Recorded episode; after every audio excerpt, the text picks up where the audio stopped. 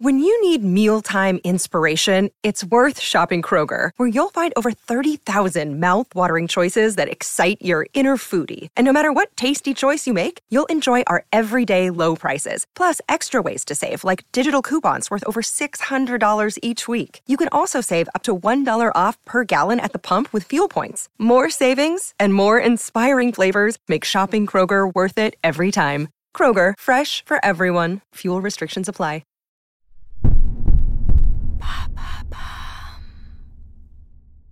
Boire du café après 16 heures est-il vraiment déconseillé?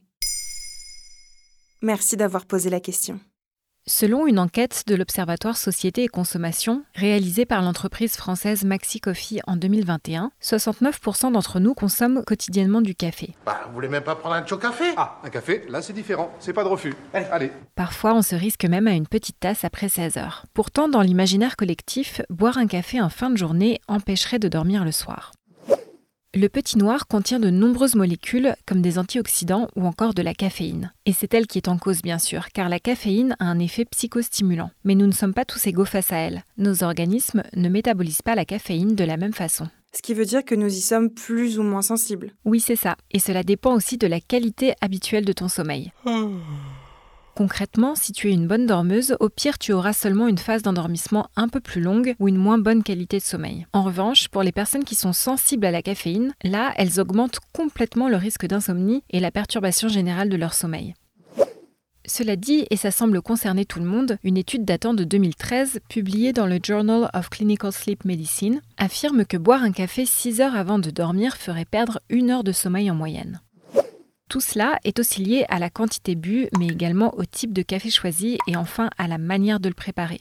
Par exemple, on pense souvent que l'espresso est plus fort que le café filtre, ce qui est faux. Et sache aussi qu'il y a moins de caféine dans l'arabica par rapport au robusta. Quelle quantité privilégiée alors? Interviewé par le média 750 grammes, le médecin Michel Simès indique Jusqu'à 5 tasses, le café serait bénéfique pour la santé. Ça réduit le risque de mortalité et de maladies cardiovasculaires, les risques de maladies de Parkinson et d'Alzheimer. Au-delà, effet inverse.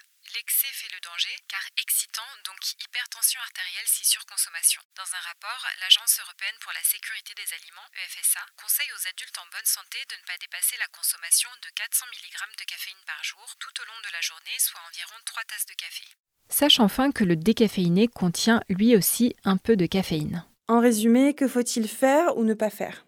Il y a un point intéressant à souligner pour faire son choix. Nous sécrétons du cortisol généralement entre 8h et 9h du matin, entre midi et 13h et enfin entre 17h30 et 18h30. Cette hormone stimule l'éveil et nous donne de l'énergie. Or si tu consommes un café pendant ces tranches horaires, la caféine va entrer en conflit avec le cortisol. Cette interaction n'est pas judicieuse car elle dérègle notre horloge interne par augmentation du stress, de l'anxiété et paradoxalement de la fatigue. L'effet de la caféine diminue aussi avec le temps, donc tu risques d'augmenter les doses petit à petit pour obtenir le même effet coup de fouet. Conclusion, les heures idéales de consommation se situent entre 9h30 et 11h30 et 13h30 et 17h. À toi de te limiter à 15h si tu es particulièrement sensible à la caféine. Maintenant, vous savez, un épisode écrit et réalisé par Émilie Drujon. Ce podcast est disponible sur toutes les plateformes audio et si cet épisode vous a plu, n'hésitez pas à laisser des commentaires ou des étoiles sur vos applis de podcast préférés.